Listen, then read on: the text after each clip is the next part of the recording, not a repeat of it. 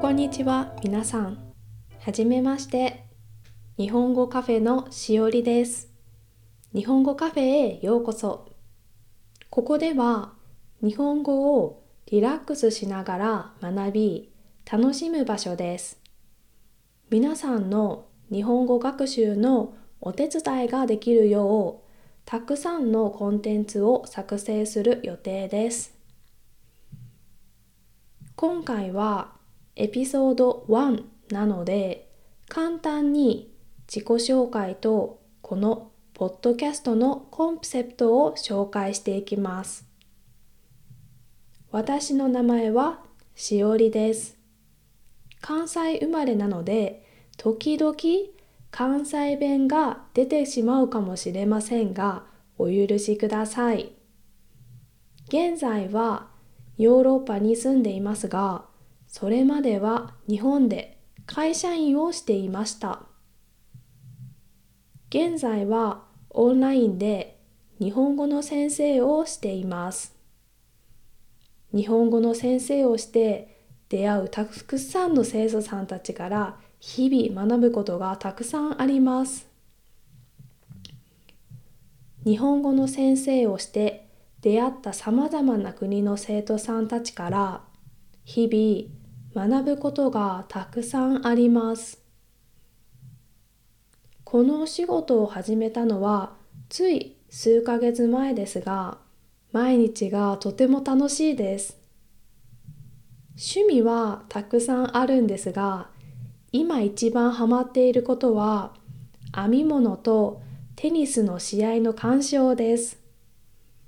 編み物はコロナの頃に新しいことを始めたいなと思っていたんですが、少しずついろんなものを編むようになり、今では帽子や服を編めるようになりました。まだまだ初心者ですが、編んでいる時間は無心になって頑張れます。そしてテニスの試合の鑑賞は数週間前にいきなりテニスをしたくなったんです。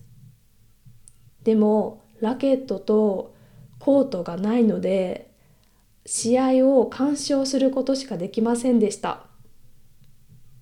小学生の頃から高校生までテニスを習っていたのでラリーくらいはできるはずです。来月あたりからレッスンに通いたいなぁと考えているのでワクワクしています。では次にコンセプトについてお話しします。日本語学習をカフェでのんびりとした時間のように感じていただけるよう日本語のカフェと名付けました。私は英語学習者ですが、机に向かって勉強するとなると少しストレスがたまる時があります。でも、ポッドキャストで英語を聞き流しながら好きなことをする時間は本当に大好きで、自然とポッドキャストを聞くようになりました。